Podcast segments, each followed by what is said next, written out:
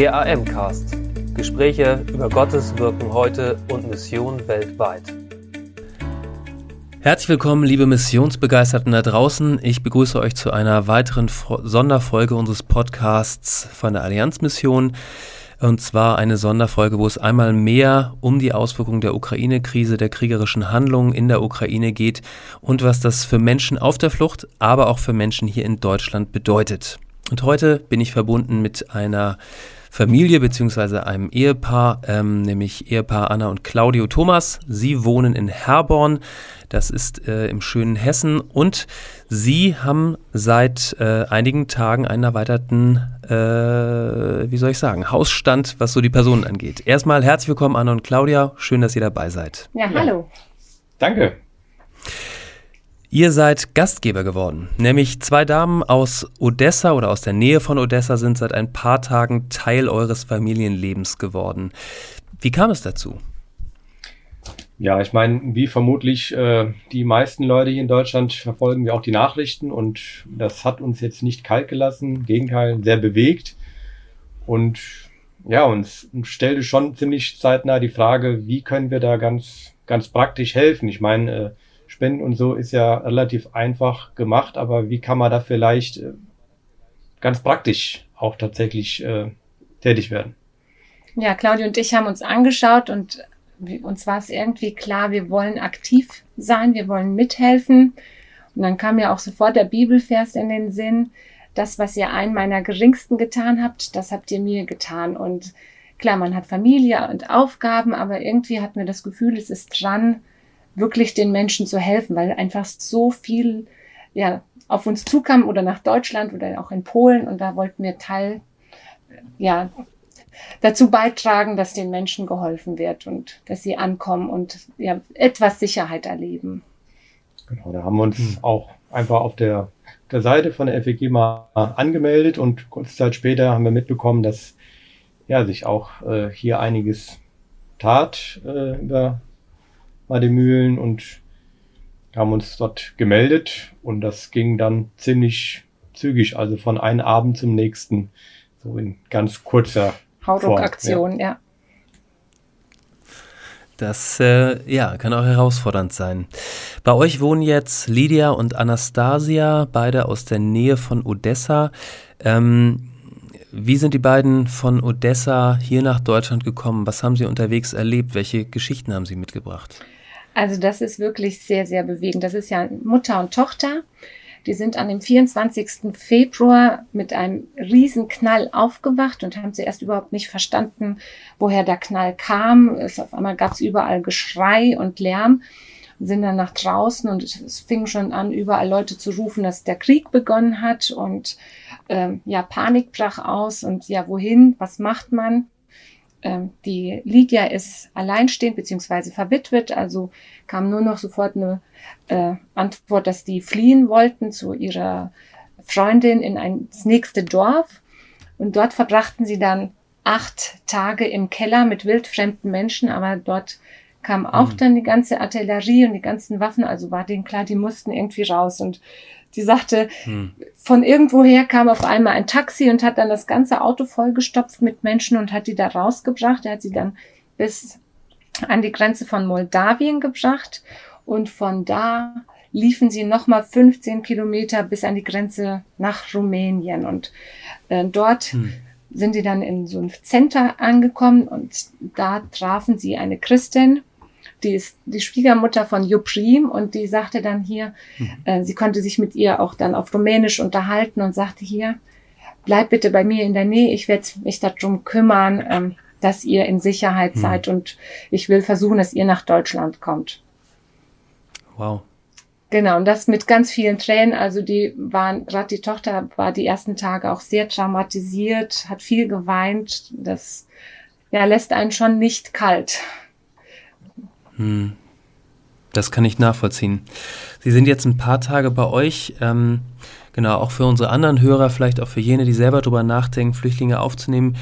Wie war das, sich kennenzulernen? Wie war das, sich einzuleben, wenn da auf einmal ähm, Menschen mit genau so traumatischen Erfahrungen, die alles verloren haben, die äh, aus ihrem Land fliehen mussten, auf einmal ähm, in der eigenen Familie ankommen? Ja gut, die erste Begegnung war ja tatsächlich dort, wo wir sie abgeholt haben. Das war äh, schon ein seltsames Gefühl. Ich meine, man weiß ja nicht so genau, wo man sich drauf einlässt. Macht das Ganze irgendwie im Vertrauen. Gott wird schon wissen, was er da zulässt oder auf uns zukommen lässt. Hm. Ähm, die Anastasia, die war auch wohl da den ganzen Tag wohl am Weinen. Das hat schon, war schon Respekt einflößend. Aber hm. ja, also meine, wo die Anna dann, dann rausgegangen im Flur, ich meine, ich habe die jetzt so nicht gesehen. Und die Lydia, wie sich nachher herausstellte, dann, dann auch irgendwann fragt, wir waren die Letzten, die noch da waren, dann auch fragt, ja, wann werden die wir denn abgeholt? Hm. Claudia ist gerade sehr emotional. Ich kann gerade, ähm, ja, ich kann Russisch sprechen, noch ein bisschen. Und ich habe dann ihr, äh, der Lydia, geantwortet, dass ich, dass ich es bin, die die abholt. Und dann fing sie an zu rufen und zu jubeln und hat sich so gefreut, dass jemand sie in ihrer Sprache angesprochen hat, dass jemand sie versteht und äh, da war die Hürde ja. natürlich deutlich geringer. Also ich verstehe so Alltagssprache, was man essen will, was man alles braucht. Das kann ich, was hm. äh, natürlich mir dann schwerer fällt, sind die Behördengänge, aber da sind wir nicht alleine hm. und da kriegt man Hilfe und jetzt, äh, da teilen wir uns als Ehepaar die Aufgaben. Genau. Ich meine, das äh, trotzdem, klar, die erste Begegnung ist, ist, schon ein Meilenstein, aber äh, ich meine, ich, ich spreche ja kein Russisch, von daher äh, obliegt mir die Aufgabe oder die Möglichkeit, ich kann das mit, mit Lächeln, mit Umarmung, mit, mit hm. Ausdrücken und sowas, mit Herzlichkeit hm. und das wird auch erwidert. Also es ist schon hm. erstaunlich, wie viel man ohne Worte tatsächlich miteinander kommunizieren kann und sich kennenlernen kann. Ähm, mhm. Das ist äh, ja schon überwältigend, sage ich mal. Also das fällt mir relativ schwer, das mhm. in, in, Worte zu fassen. Hm. Ihr beide äh, lebt nicht alleine, sondern ihr habt auch noch drei Kinder. Ähm, wie, wie gelingt das Zusammenleben jetzt als Familie auf einmal mit zwei, sag ich mal, Familienmitgliedern auf Zeit mehr? Ähm, und was sind Dinge, wo ihr sagt, die, die sind wichtig als Gastgeber? ähm, äh, die Flüchtlinge aufnehmen wollen? Also ich glaube, das, das sind relativ einfache Sachen. Ich meine, klar muss man sich vorher mal überlegen, wo kommen die unter, ne? also so Bett mhm. und Badezimmer, so dass sie sich auch mal zurückziehen mhm. können, mhm. ganz praktisches. Mhm. Ähm, aber auch so symbolische Gestiken wie, wie mal sie willkommen heißen, einen Blumenstrauß, vielleicht eine Tafel Schokolade hinlegen, einfach damit sie, ich meine, sie sind ja, sie sind ja sehr beängstigend. Die haben ja keine Ahnung, worauf sie sich hier einlassen. Ich glaube, die mhm. haben noch mehr Angst oder Furcht oder Sorge wie wir. Die kommen irgendwo in einem fremden Land, sprechen die Sprache nicht, werden irgendwo bei irgendwen abgeladen und die haben keine ja. Ahnung, was sie dort erwartet und ob die Menschen sie überhaupt freundlich begegnen oder freundlich behandeln. Von daher, da ist, da ist schon eine, mhm. eine, gro eine große Angst in ihren Herzen. Und einfach das mhm. ein Stück weit entgegenzuwirken dieses äh, auf bewusst zu zeigen, ja, du also. bist hier willkommen, mhm. sage ich mal. Das ist schon, denke ich mal, ein mhm. ganz, ganz wichtiger Aspekt. Mhm. Aber auch Kleinigkeiten wie, ich meine, die müssen, wollen ja auch mit ihren Lieben noch, die noch in der Ukraine sind oder sonst wo auch irgendwie kommunizieren, mal eine SIM-Karte gemeinsam besorgen. Das, das sind relativ überschaubare Aufgaben. Ja, und ihnen aber auch das Gefühl mhm. geben, dass sie bei uns zu Hause sind. Ich binde sie auch mit in die Aufgaben mit ein. Ne? Also, dass sie beim mhm. Kochen sagt, hier, ähm, kannst gern mitschnipseln, einfach ihnen diese Würde zu geben, dass sie sagen, hier, wir werden gebraucht. Es ist nicht so, dass äh, wir uns hier überflüssig vorkommen, sondern dass die einfach mithelfen, mitspielen, mitmachen dürfen. Ähm, die Kinder lieben sie und verstehen sich mhm. auch manchmal ohne Worte und das ist dann halt auch schön. Mhm. Also bis jetzt ähm, ist wirklich das Zusammenleben ganz schön. Also wirklich, es ist manchmal okay. herausfordernd, aber bis jetzt können wir uns nicht beklagen. Ja. Das ist schön. Für euch war ähm, euer ähm, ja, Glaube eine große Motivation. Ihr habt es gesagt, dass Jesus, äh, Jesus sagt, was ihr dem Geringsten getan habt, das habt ihr mir getan. Ähm, wie erlebt ihr Gott im Miteinander mit euren neuen Mitbewohnern? Ganz ehrlich, mega, mega krass. Also wir wussten ja nicht, ob das Christen sind oder äh, was sie überhaupt mit Glauben verbinden. Schon auf der Autofahrt fing es an, dass ich denen irgendwie erzählte, ähm, ja, wir gehen sonntags in den Gottesdienst. Und dann schaute die Tochter die Mutter an und sagte dann auch auf Russisch, siehst du, da sind schon wieder Christen.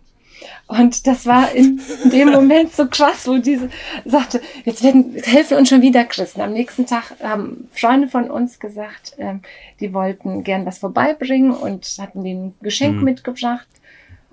Und mhm. dann sagte sie, waren das auch wieder Christen? Ich so, ja. Und dann schaute die Mutter an und sagte, das kann doch nicht sein. Das sind also wirklich sehr bewegend, dass immer wieder auffällt, dass Christen so hilfsbereit sind, dass die so ein großes Herz haben. Mhm. Dann sind die mit in den mhm. Gottesdienst gegangen, äh, gegangen am Sonntag und waren so bewegt. Ähm, die sagten, das ist unglaublich, wie anders die Menschen sind, wenn die in den Gottesdienst gehen und was für eine Liebe mhm. sie ausstrahlen. Und sie sind da so offen. Jetzt haben wir äh, ja angefangen mit den Chosen auf Russisch zu schauen.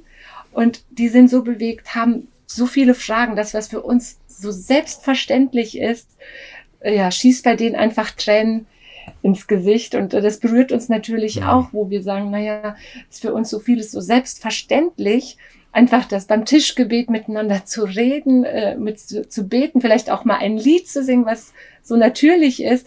Und für sie ist das hm. absolut hm. Neuland und die strahlen und dann sagen die dann auch sich wieder gegenseitig in Russisch, ja, wir müssen auch miteinander reden. Wir müssen auch gemeinsam zu, am Tisch sitzen. Wir müssen gemeinsam beten. Mama, siehst du, was das für einen Unterschied macht? Und das berührt uns natürlich dann auch sehr, weil ja, wir damit eigentlich auch bisschen überfordert sind, weil das so, wo man denkt, das ist doch normal. Aber anscheinend ist es nicht normal. Und das freut uns dann auch, dass äh, ja, wir einfach da so ein bisschen dazu beitragen können, dass der Glaube einfach lebendig ist und nicht irgendwie so verstaubt, sondern dass das mit, wirklich mit in den Alltag. Und heute Morgen hat sie sich selbst getraut, dann auch auf Russisch zu beten. Und das hat mich dann wieder berührt, wo die sagt, ich will das auch haben, was ihr habt. Und ja, das hm ist auch für uns dann echt richtig bewegend.